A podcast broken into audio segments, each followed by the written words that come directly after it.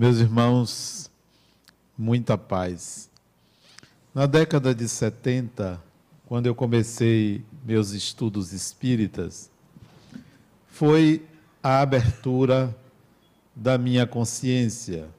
À medida que estudava o Espiritismo, algumas dúvidas eram esclarecidas, outras eram iniciadas. Era um mundo novo para mim. Os mistérios da vida estavam sendo descortinados com o estudo do Espiritismo. Foi muito importante para mim. Era um jovem sequioso de conhecimento. Buscava ansiosamente respostas a muitas interrogações que eu tinha. Costumo dizer que faltou muito pouco para eu esquizofrenizar, porque vivia praticamente em dois mundos, uma realidade paralela, enxergava as coisas sobre outra ótica. Meus pensamentos eram um turbilhão, como se fosse um vulcão em ebulição. Muitas mentes numa única mente. Era um espetáculo que valia a pena merecer estudos científicos sobre a minha consciência de adolescente. Pois bem, um dia, uma tarde, estava eu em casa, jovem, estudioso, estudante de espiritismo. Chega um colega de faculdade, na época, sobe, eu morava no quarto andar de um edifício, ele sobe ao meu apartamento, ele morava no bloco vizinho, bateu a porta e sofregamente, ansiosamente diz: Adenal, por favor, venha socorrer a minha irmã. E eu, sem saber de que se tratava, mas imaginei que era alguma coisa relacionada ao espiritual, acompanhei-o descendo as escadas até o playground e subimos ao quinto ou sexto andar onde ele morava. Entramos no apartamento, a porta estava aberta e, se vocês imaginam uma casa destruída, estava a sala da casa tudo quebrado. Espelhos, quadros no chão, sofá rasgado, um caos naquela casa. A mãe dele estava na sala. Ô oh, meu filho, que bom que você veio. E eu sem saber de que se tratava. Mas à medida que eu avançava para aquele apartamento, eu comecei a sintonizar com os espíritos. Sabia que ia encontrar alguma coisa ligada à mediunidade, à obsessão. E a melhor coisa quando você sabe que vai lidar com uma coisa desse teor é você orar. Então eu já desci em oração e subi as escadas para o quinto ou sexto andar também em oração. Entramos pela sala e fomos para o primeiro quarto da casa. Tudo quebrado. Colchões fora da cama, duas camas de solteiro. E no meio, entre as duas camas, eu vi a cena. Imagine uma moça de seus 18, 17, 18 anos, alta, forte, sendo segurada por três homens fortes. Um abraçado nas pernas dela e os outros dois, cada um segurando um dos braços. E ela urrando, xingando, dizendo coisas às vezes incompreensíveis. E eu da porta do quarto, o meu amigo aqui atrás de mim, amigo, não era bem amigo, era meu colega de faculdade, eu o conhecia. E aí eu perguntei: como é o nome dela? E ele disse: Marina. É Marina o nome dela. Eu olhei para aqueles três homens e disse assim: soltem Marina. Se vocês me perguntarem por que isto, não foi um ato consciente. Eu não raciocinei. Eu não imaginei. Eu não premeditei o que iria dizer. Vi aquela cena dantesca, apavorante, e apenas disse eles três: solte Marina. Eles não acreditaram nisso, não queriam soltá-la. E eu disse de novo: por favor, soltem Marina. E me aproximei em direção à moça. O quarto, a janela estava aberta, o quarto era muito claro, claríssimo, porque era dia, era uma tarde. Mas a minha visão era de um lugar muito escuro, muito úmido, como se estivesse ali penetrando num pântano, num lugar viscoso, pesadíssimo. Essa era a minha sensação.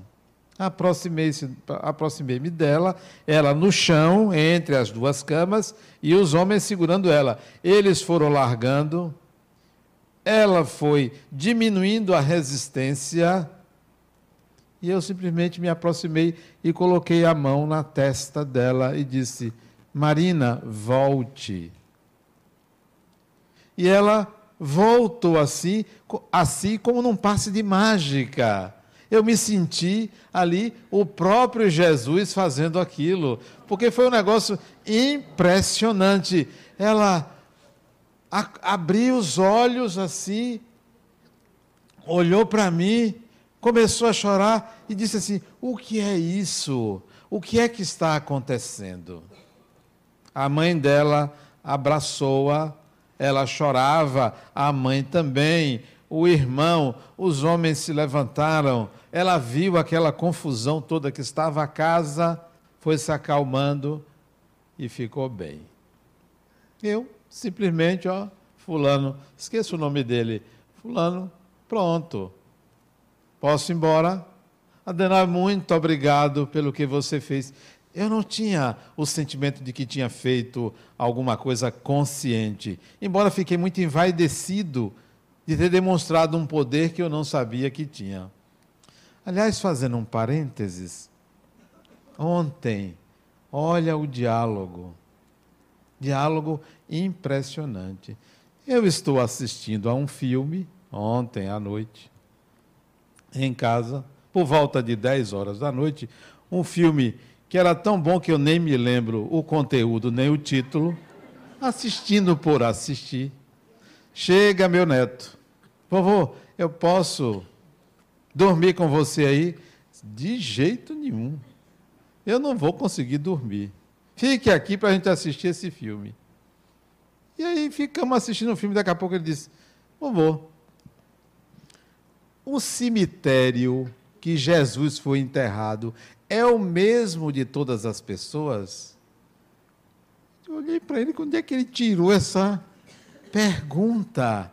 Eu disse: primeiro, o cemitério onde está o corpo de Jesus é o mesmo das pessoas? Primeiro, que o corpo de Jesus não está em cemitério nenhum.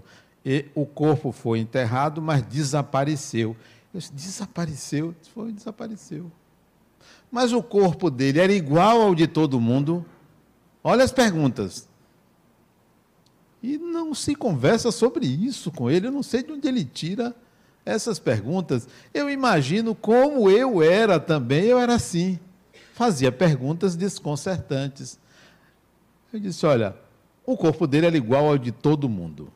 Disse, mas ele não era uma pessoa especial? Pergunta ele a mim. Disse, não, Jesus era tão especial quanto você é especial, quanto eu sou especial. Disse, ah, mas Jesus tinha poderes. Ele dizendo, cinco anos. Jesus tinha poderes. Eu disse, você também tem. Eu também tenho. Todos nós temos poderes. Ele disse, quais são os meus poderes? Se você quer saber, eu vou lhe dizer um poder mas guarde segredo. Você tem e eu tenho. E disse a ele um poder que não interessa a vocês, né? disse a ele: Você tem. Ele disse: Eu tenho esse poder. Você tem. Nós temos esse poder. Viemos de um mesmo lugar. Aí ele disse: Ah, tá bom. E pronto. Voltou a assistir ao filme. Eu fiquei com sono e disse: Está na hora de eu dormir. Isso já era 11 horas, 10 para as 11. Então, na hora de eu dormir, eu não aguento, vamos dormir. Ele disse: Você não vai rezar, não? Eu disse: Não. Eu disse, Mas, vovô, eu quero que você reze. Reze aí. Ele disse: Então, feche os olhos. Eu fiz uma oração, ele dormiu, eu também dormi. Fecha parênteses. Olha o poder qual é. Aquele poder lá na adolescência,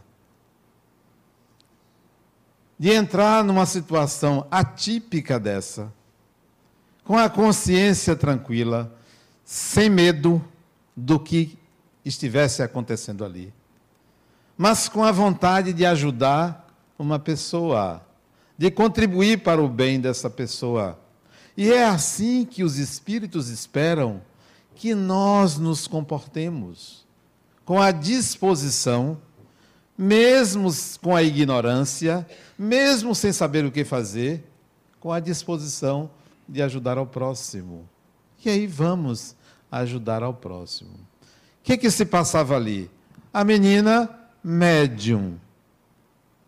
Claramente médium. Mediunidade não educada.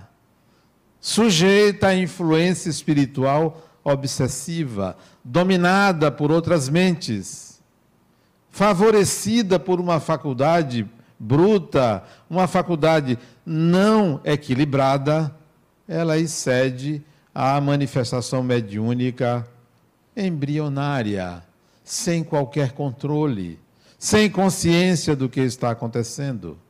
Diria hoje eu que ali estava um processo de subjugação, que é o domínio de um espírito sobre a consciência de alguém, lhe retirando a vontade, lhe retirando a condição de controle da consciência, semelhante ao que acontece quando uma pessoa, um dependente químico, entorpece os seus sentidos, entrega a sua consciência ao controle de alguém. Semelhante àqueles que, descontroladamente, por um desequilíbrio emocional, cede sua consciência para o controle de alguém a mediunidade dela, não educada, favorecia isso. Posteriormente, se não estou enganado, no dia seguinte, ele me procurou, eu recomendei que fosse ao centro espírita. Ele foi, ela não foi. Ela não acreditava. Imagine. Não acreditava nisto. Não tinha consciência do que se passava. Diziam a ela o que ela fez, ela disse: Eu não, não tinha a menor consciência. Esse fato demonstra como nós estamos sujeitos a certas influências sem termos qualquer doença mental. Ela teria sido classificada como louca, como desequilibrada mental. Não, simplesmente mediunidade não educada. Semelhante a este episódio, eu vivi um outro, já um pouco mais tarde, acho que uns 10 anos depois, 10 ou 15 anos depois, já casado, vou eu para a cidade do interior, onde Rosângela, minha esposa, morou em Chiquié. Vou fazer uma palestra. Estou fazendo a palestra já está faltando uns 10 minutos para terminar. A presidente do centro, aqui do meu lado, diz assim, cochichando, Adenal, termine logo. Eu pensei, devo estar fazendo uma palestra ruim para a pessoa mandar terminar. É. Aí eu alinhavei a palestra e terminei, meus irmãos, muita paz, até logo, obrigado, tal. Me sentei. Ela disse: Nós precisamos sair para dar um socorro a uma pessoa. Pois bem, Saímos dali, já tinha um carro nos esperando na porta do centro. Vai eu ali, dá esse socorro que eu não estou sabendo nem o que é, quem é e onde é. Fomos para um bairro nobre da cidade, uma casa que era uma senhora mansão, talvez a casa mais é, luxuosa da cidade, e vai eu entrando. encontro um sujeito, diz assim: Que bom que você veio vem aqui ajudar meu pai. Chego na sala da casa, tinha uma senhora sentada, abafada, chorando ali, meu marido, meu marido. E uma, a filha também sentada, preocupada com o pai. sim, mas cadê seu pai? Vem aqui, do lado da casa, próximo da piscina, tinha uma mangueira. Estava ele, de sunga, com a gravata envolvida na cabeça, falando igual a índio, em cima da mangueira. Incorporado no espírito. Ele, deputado estadual. Olha na mão de quem a gente estava. Incorporado no espírito, em cima do galho de uma mangueira, lá fazendo gestos de índio, quase caindo de lá. Como é o nome do deputado? Disse o nome, disse, fulano, você quer descer daí? E ele, nem aí. Eu disse, se você não descer, eu vou subir aí.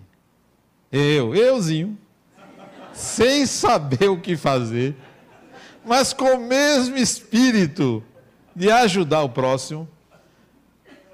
Fiz menção de subir a mangueira. Sabe o que esse homem fez? Ele pulou para outro galho, como se fosse um macaco.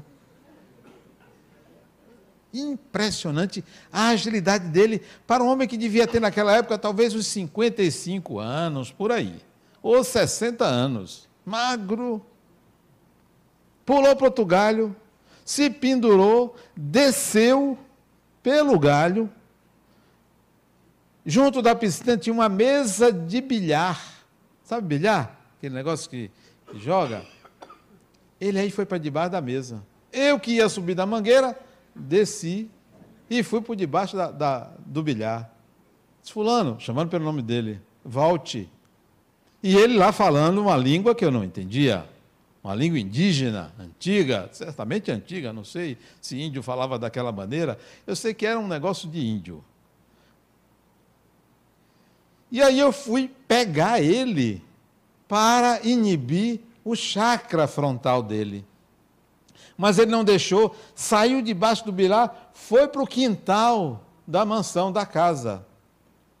Pulou uma cerca, pulou outra, e eu atrás dele. Eu digo, eu vou lhe pegar. Sabe o que aconteceu? Vocês não imaginam. Isso era quase nove e meia da noite. Ele pulando cerca e eu também. Mas no outro sentido, não é aquele sentido de pular cerca, não, sabe? Literalmente pulando cerca. Caímos numa casa que tinha uma pocilga. Ele entrou na pocilga, tinha porcos lá. Se sujou todo, eu também entrei. E aí, grudei nele e dei um abraço nele. Sujo de lama, os dois. Imagine onde é que o Espiritismo já me botou na lama, né?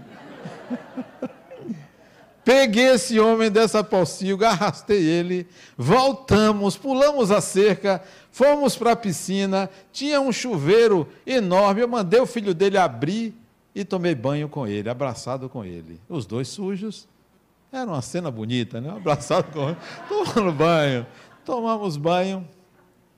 O filho disse assim: Adriana, deixa agora que eu, eu fico com meu pai, porque ele acalmou e parecia que ele estava voltando à realidade. O filho aí tomou meu lugar, tomou banho com o pai, me deram uma toalha, eu me enxuguei e fui para uma cadeira numa sala de estar da casa próximo da piscina e fiquei ali. Aí veio a mulher dele, a filha dele, o filho estava ali, tinha um genro e começamos a conversar sobre mediunidade sobre a influência espiritual, o que tinha acontecido.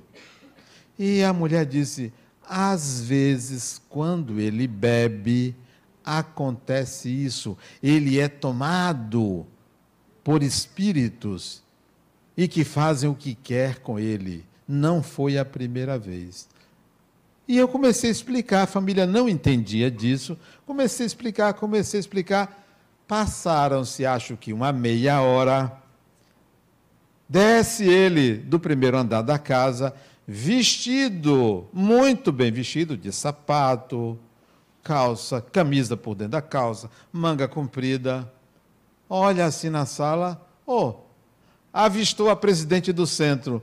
Ô, oh, fulana, você aqui? Eu destinei até verbas para o centro da Assembleia. Olhou assim para mim, um ilustre desconhecido, o irmão disse: Meu pai, aqui é fulano de tal, ele veio aqui fazer uma palestra no centro. Disse, ah, muito prazer e tal.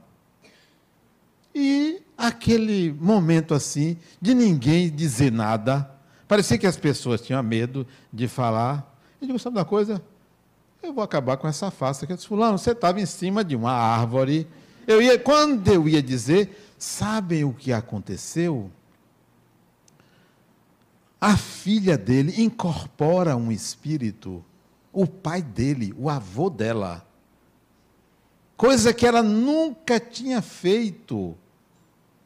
Começa a falar, meu filho, ele, o pai falando para ele, o pai dele falando para ele: Meu filho, faça isso, faça aquilo, você não está bem, não beba, não faça isso, cuide da sua saúde, cuide disso. Falou para a, a, a, mulher dele, falou para ela: né? Minha filha, eu estou bem. Foi uma sessão mediúnica em plena sala. Eu ali quieto, né? quieto, olhando aquilo, que coisa fantástica, que coisa maravilhosa. É o contato com o espiritual quando você não tem medo. Quando você entende que esses dois mundos se interrelacionam, que não são estranhos um ao outro, que os espíritos são pessoas, são seres humanos, que nos visitam, que poucos querem fazer mal, a grande maioria dos espíritos não quer fazer mal a ninguém. Nós é que temos essa fantasia, a imaginação de que espíritos perturbam, só perturbam. Pois bem, terminada a comunicação, ele aí viu a gravidade do momento, sentou-se e o filho disse, por mim, em meu lugar, porque se não dissesse, eu ia dizer. Ele disse, meu pai, aconteceu isto, isto, isto aqui com você.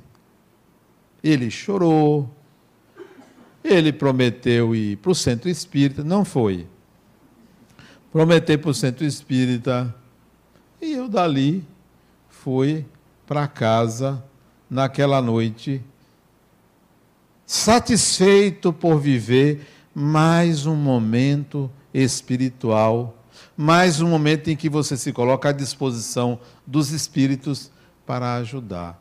Ali também você via a mediunidade sem psicopatologia.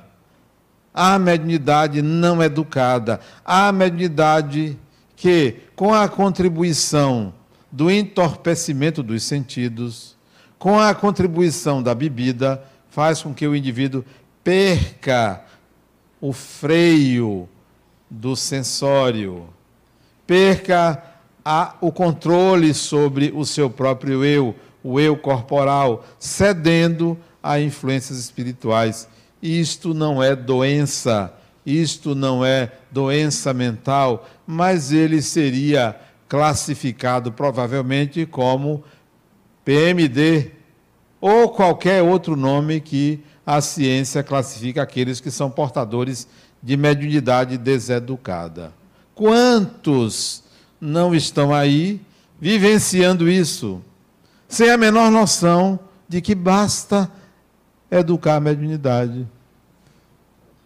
Basta conhecer.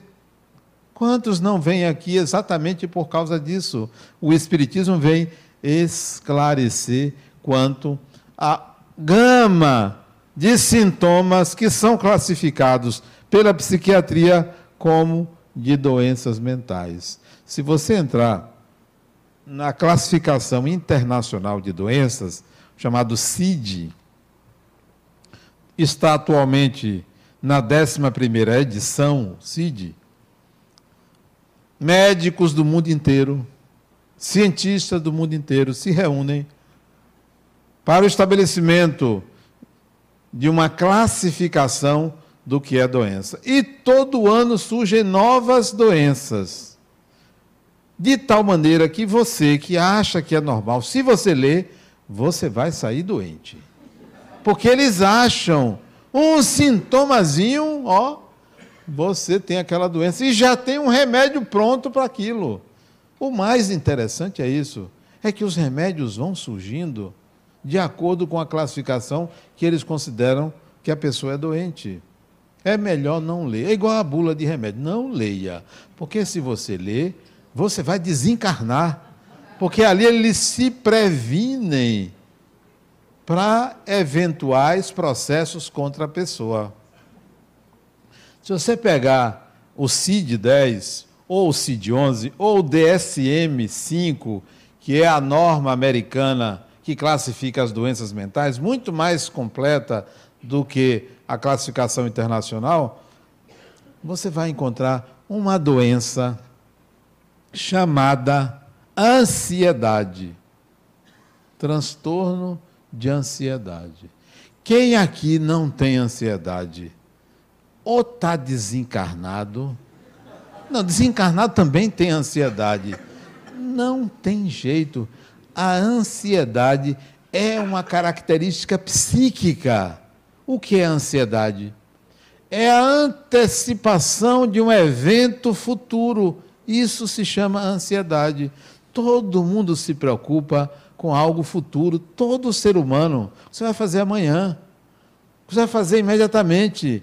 Que você não tem condições de lidar, gera ansiedade. Então, ansiedade não é uma doença, é um sintoma natural da mente humana. Nós somos pessoas naturalmente ansiosas e a ansiedade não é doença. Torna-se o sintoma uma doença se há um prejuízo funcional. Por causa da ansiedade, eu não consigo me mexer, eu não consigo trabalhar, eu não consigo me concentrar, não consigo resolver minha vida. Aí torna-se o sintoma uma doença. Há o adoecimento do eu mas não considere que a ansiedade é doença. Lá, na classificação internacional de doenças, tem uma outra doença chamada depressão. Todo ser humano tem momentos de depressão. Depressão significa baixa de energia para viver. Depressão. Todos nós temos aquele momento em que você está triste, em que você não tem vontade de fazer alguma coisa. Então, todo ser humano tem isso. Torna-se o sintoma uma doença se há prejuízo funcional. Você não consegue trabalhar, você perde peso. Olha aí uma forma de emagrecer: tem uma depressãozinha. Aí você vai emagrecer. Né? Tem uma depressãozinha. Chore um pouco, fique triste. Fala-se em epidemia de depressão. Não tem epidemia de depressão, tem sim uma indústria com vontade de vender uma medicação mágica para depressão. Você não tem depressão. Aqui, que tenha 300 pessoas, se você achar meia dúzia que tem a depressão, é muito, porque não tem a doença. Mas virou moda. Estou deprimido, estou deprimida Virou moda. Qualquer tristezazinha, qualquer preguiça, porque tem muita gente preguiçosa, depressão, preguiça, não quer fazer nada. Muita coisa para fazer, ó, oh, é melhor esperar. A vontade de fazer passar, vou esperar. Não é depressão isso. Então, se você pegar no, no CID, você vai encontrar doenças, por exemplo, as pessoas que têm retardo mental. É uma doença. O espírito não é doente. Há uma doença, que é uma doença cerebral. Incapacita a pessoa para certas atividades, a depender da intensidade, retardo mental grave, ou retardo mental profundo, incapacita a pessoa. O retardo mental leve, não a pessoa pode até trabalhar, mesmo tendo um retardo mental leve, que se chama, numa linguagem mais técnica, oligofrenia. Se alguém lhe chamar de oligofrênico, está dizendo que você tem um retardo mental leve. Não aceite. Mas tem algumas pessoas que têm oligofrenia. Sabe como é que você distingue uma pessoa que tem oligofrenia de uma pessoa que não tem oligofrenia? É uma doença interessante. Se você está nessa sala você vê este quadro, aquele quadro, as luzes, a parede, vê as coisas bonitas, eu, por exemplo, você vê, vê os pilares, vê um bocado de coisa, né? Aí você diz assim: eu estou num centro espírita. Você tem uma percepção de totalidade daqui. A pessoa que tem oligofrenia não consegue ver tudo. De 10 coisas, vê 4. De 100 coisas, vê 30, 40. Então, a percepção da realidade é reduzida. Retardo mental leve ou oligofrenia. Então, oligofrênico, ele não pega todas as coisas, todas as informações. E não é questão de memória, é de percepção. Isso sim é uma doença. Você vai lá e pega uma doença chamada F00, porque o capítulo das doenças mentais é o capítulo F. Você sabe o que é? A primeira doença, F00, porque é F00, 01, 02, até F99. A primeira F00, vocês sabem qual é? É uma doença que hoje vocês já ouviram falar, chamada Alzheimer. É a primeira doença, uma doença cerebral que atinge principalmente a memória. Mas o espírito não tem Alzheimer. É uma doença degenerativa do cérebro, que necrosa áreas cerebrais, dificulta o comportamento, altera o comportamento. Então, é uma doença cerebral. Essa sim é uma doença. Lembrem-se, o espírito não é doente. Para você dividir quais as doenças que tem influência espiritual, é difícil separar. Em geral, nós estamos tão envolvidos por espíritos que tanto eles participam dos nossos momentos felizes, como também participam do nosso adoecimento. Mas você não vai encontrar uma doença que seja provocada pela mediunidade provocada pela influência espiritual. A influência espiritual pode participar da doença, pode favorecer, mas não é a causa. A causa está no equilíbrio psíquico do eu. O problema é o seu eu. O problema é o enfrentamento da realidade. O problema é não fugir. O problema é não ter medo. O problema é não ter culpa. A culpa, sim, favorece o desequilíbrio mental.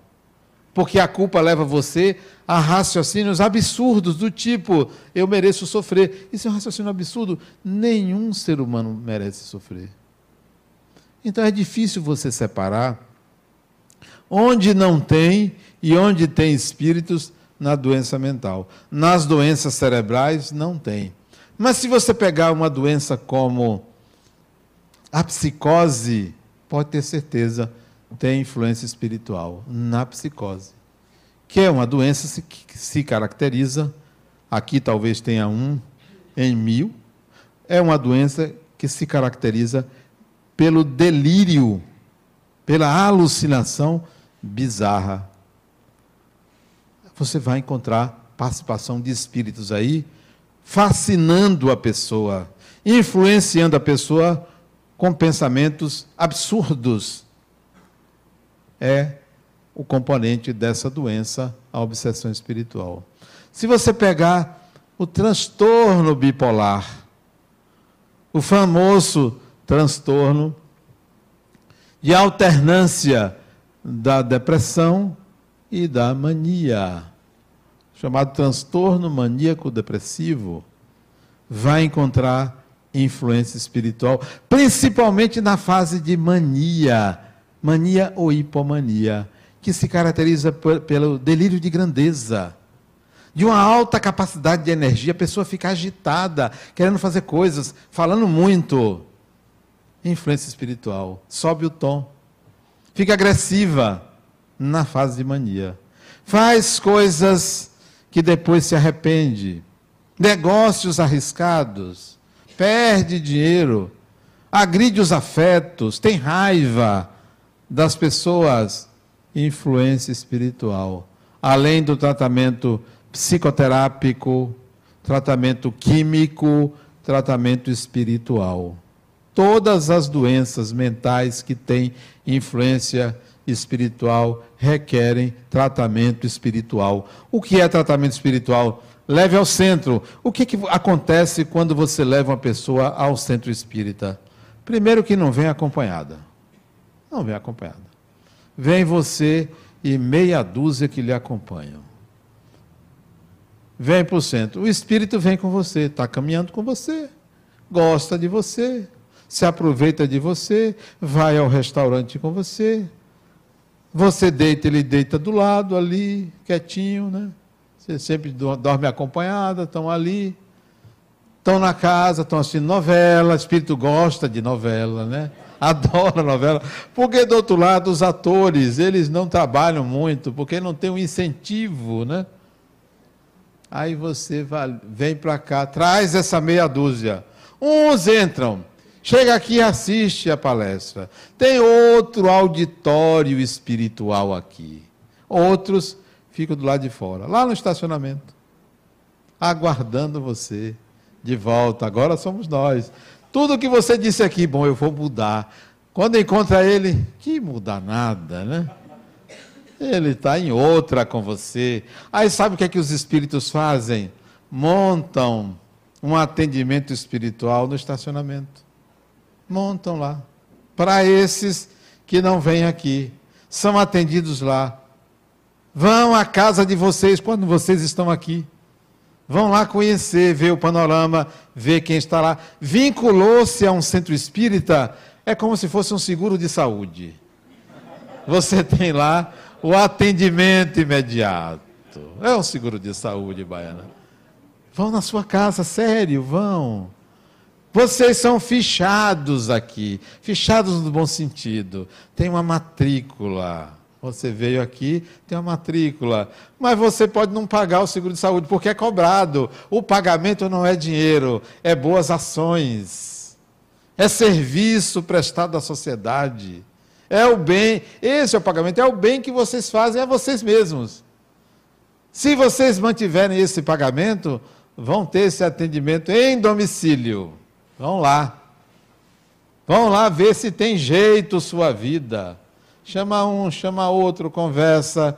Isso é o trabalho espiritual. Não pense que é só aqui que acontece. Ah, eu vou lá e deixo os espíritos lá. Que nada, às vezes você leva o que você não trouxe. Tem um que gosta de você, eu gostei daquela, que ela está bonitinha. Segue você. Você pensa que veio para deixar, você leva. Leva muita gente. Veio com dois, leva quatro. Né? leva para casa.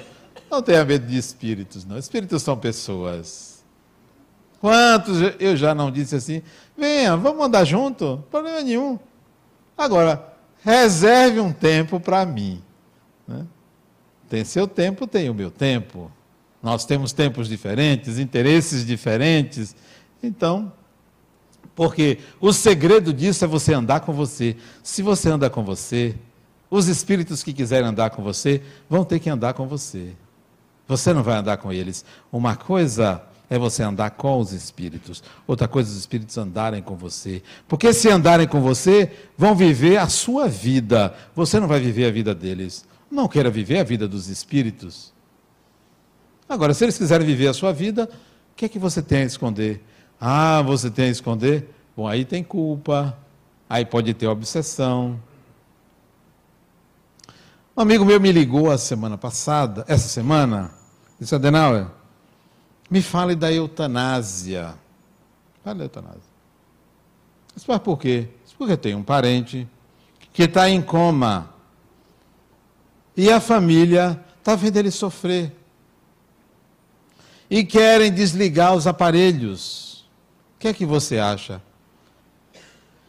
Olha, particularmente, eu acho que o corpo é uma prisão. Mas tem pessoas que é melhor estar presas no corpo do que soltas por aí. Disse apenas isso. Disse, ah, tá bom. Eu chego para uma paciente minha e aproveito a pergunta. Digo, Fulana, eu sei que você não é espírita. Você está nessa cadeira de rodas. Há 17 anos você não movimenta seu corpo físico. É daqui para cima se você tivesse certeza de que a vida continua,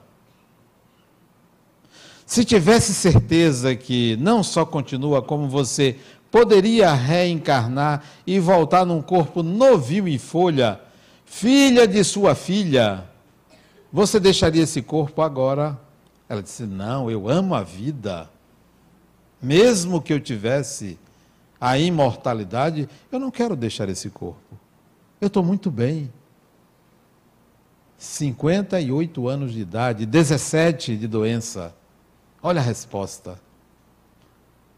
E eu insisti, mas você é prisioneira desse corpo. Minha mente não. O corpo para mim é detalhe. Não é espírita. E às vezes que eu falei imortalidade, é vem você com suas crenças, Adenauer. Que tal a resposta? Isso numa terça-feira. Terça-feira agora. Horas depois, pergunto a outro paciente, porque psicólogo usa os pacientes para as suas palestras, né? E eu disse a ela que eu ia levar, ela disse, pode levar. O outro, aquele meu paciente de 91 anos, que ele assiste toda quinta-feira a minha palestra, em casa. Ele deve estar assistindo. Fulano, se você, você acredita na imortalidade? Claro, Adenauer, eu sou um espírito. Eu sou um espírito. Ok. Então você acredita na vida após a morte? Você quer deixar esse corpo? Ele disse agora. agora. Mas por quê? Mas fulano, você está bem. E ele está bem, saudável, né? 91 anos, cheio de vida. Eu quero deixar agora. Disse, mas por quê? Ah, posso dizer? Você não vai contar na palestra, não. Eu disse, eu vou contar. Ele disse, eu quero namorar. Olha o desejo dele, é para namorar. Se você acha que você vai namorar, quando você desencarna, ele disse, eu deve ter um bocado me aguardando. Ele dizendo. Veja a diferença dessas respostas em relação ao viver. Quer uma mente saudável? Quer não ter uma psicopatologia? Ame a vida. Queira viver. Coloque o seu eu, o seu ego, qualquer que seja o nome, a sua individualidade a serviço de um propósito. Não olhe para trás. Não se magoe. Não lamente a vida. Não se faça de coitadinho, de coitadinha. Nunca diga porque eu. Não pergunte a Deus por que você fez isso comigo fez aquilo. Não terceirize responsabilidade como se alguém fosse responsável pela sua infelicidade. Queira viver. Seja no corpo, seja fora do corpo. É a melhor profilaxia. Não tem eutanásia não se preocuparia em estar num corpo sem poder movimentá-lo, como é o exemplo dessa criatura. Diz, eu amo a vida. O corpo é um detalhe. No dia seguinte, outro paciente. É, é uma maravilha ser psicólogo. Maravilha, porque você lida, eu particularmente lido, com a matéria-prima de Deus qual é a matéria-prima de Deus? A alma humana, como ela é direta, aberta, livre para o estabelecimento de um contato psicológico. Paciente meu, Fulano, por que você está triste? Ele disse: Eu vou morrer. Eu disse: Claro, eu também vou. Ele disse: Não, mas o problema não é a minha morte. Não é a morte, não é o morrer. Eu disse, como assim? Aí ele disse aquilo que eu sempre disse aqui. Adenauer, não é a morte que me preocupa. Sabe o que me preocupa? É a saudade que eu vou sentir da minha família. 78 anos ele. É a saudade. E me contou uma história com o pai dele, que invertiu os papéis, porque aí, pela quarta vez, nesses anos todos de profissão, uma lágrima desceu aos olhos, atendendo uma pessoa. Ele me comoveu com a história. Aí eu disse ele, de fato, eu comungo com você. O problema da morte é a saudade. A gente precisa resolver isso antes de ir, antes de partir. Ele disse, como é que eu resolvo? Quando eu descobrir, eu vou te falar, porque eu também tenho o mesmo problema. Como resolver a saudade? Talvez a saudade que a gente vai ter com a morte seja resolvida com as visitas que a gente vai fazer. Visitando. Agora, não pode ficar muito tempo grudado, porque você deixa de viver sua vida para viver a vida de quem ficou. A psicopatologia não acontece por causa da mediunidade. Não é a mediunidade que causa. Não é porque sintonizamos com os espíritos. A psicopatologia acontece porque há um processo de culpa. Há um processo de agressão às leis de Deus. E a gente começa então a querer resolver isso. A obstinação de agredir alguém, isso vai provocar a doença mental. O desejo do mal vai provocar a doença mental, se não nessa encarnação, em encarnações futuras. Não se preocupe se você faz o bem e tem receio de adoecer no futuro. O adoecimento do corpo não é o adoecimento da alma. O adoecimento da alma é a ignorância da alma. Para não ser ignorante, busque o processo de autotransformação, o aperfeiçoamento do espírito, a capacitação do espírito. Busque isso. A alma não vai adoecer. A alma adoece quando nada faz, nada quer. Quando está pensando em prejudicar os outros, quando está querendo revidar, quando está ambicionando o que o outro tem, querendo que o outro não tenha, a alma adoece quando se envolve em futilidades, em frivolidades, quando entorpece os sentidos.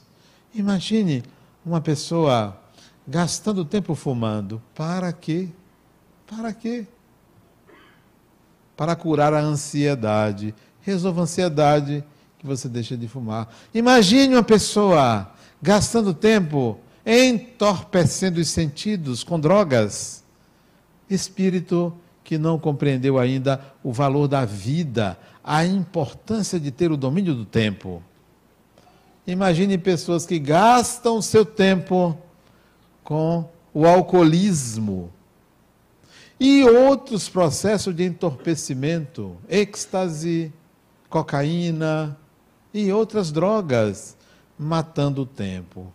É um vazio que a alma tem e quer preencher o vazio com o entorpecimento dos sentidos, vai adoecer. Vai passar algumas encarnações para lidar com um corpo que tem ânsia do entorpecente. O psiquiatra, neurocirurgião Ian Stevenson, já desencarnado, ele envia de escrever um livro e que tinha uma criança que se lembrou da vida passada. Essa criança, com seis anos, fugiu de casa Seis anos de idade fugiu de casa. Sabe para onde ela foi? Para uma outra cidade procurar entorpecente. Era um viciado do passado que veio sedento do seu vício, porque o vício não está só no corpo físico. Pode trocar o corpo físico, o vício está no perispírito. O entorpecimento é desejado. Vai buscar, vai atrás. Quantos não começam a se viciar cedo, bem cedo, atrás de algo para tirar o contato com a realidade. Tem medo de contactar com a realidade, de enfrentar, de enfrentar a sua própria inferioridade. Hoje, de manhã, me liga uma amiga minha que há tempos eu não vejo. Diz, fulana, você me ligou? Eu liguei, Adenauer. Isso é interessante, eu me lembrei de você. Como você se lembrou de mim? Tem mais ou menos um mês, um mês e meio que eu me lembrei de você. Por quê? Porque seu ex-marido, lembra do seu ex-marido? Ele se lembra, ele até via, não mora mais aqui, só na Bahia. Pois é, seu marido colocou numa rede social que eu era hipócrita. E eu me lembro bem dele. E eu respondi a seu ex-marido que eu nunca mais tinha me lembrado dele que se ele estivesse precisando de alguma coisa, eu estava disponível para ajudá-lo. E se alguma vez eu fui hipócrita com ele, eh, que ele me desculpasse. E ele não me respondeu. Ela disse, Adela, eu sei porque ele botou isso. Como? Sabe o que é? Eu me separei dele há muitos anos. Muitos anos que eu me separei dele. Mas ele me dizia, porque ele frequentou o centro espírita que você dirigia, e ele me dizia que você não o ajudava, mas ele não lhe procurava. Ele esperava que você ajudasse ele sem ele lhe pedir. Mas como é que eu ia adivinhar? Pois ele disse que você é hipócrita porque você não o ajudou. Mas como é que você pode ajudar uma pessoa que você não sabe que a pessoa está precisando de ajuda? Disse, diga a ele que essa hipocrisia eu vou ter sempre, porque eu não vou saber quando a pessoa está. Aí ela me ligou. Adenauer, eu estou te ligando porque eu tenho um filho. E descobri que meu filho está usando drogas.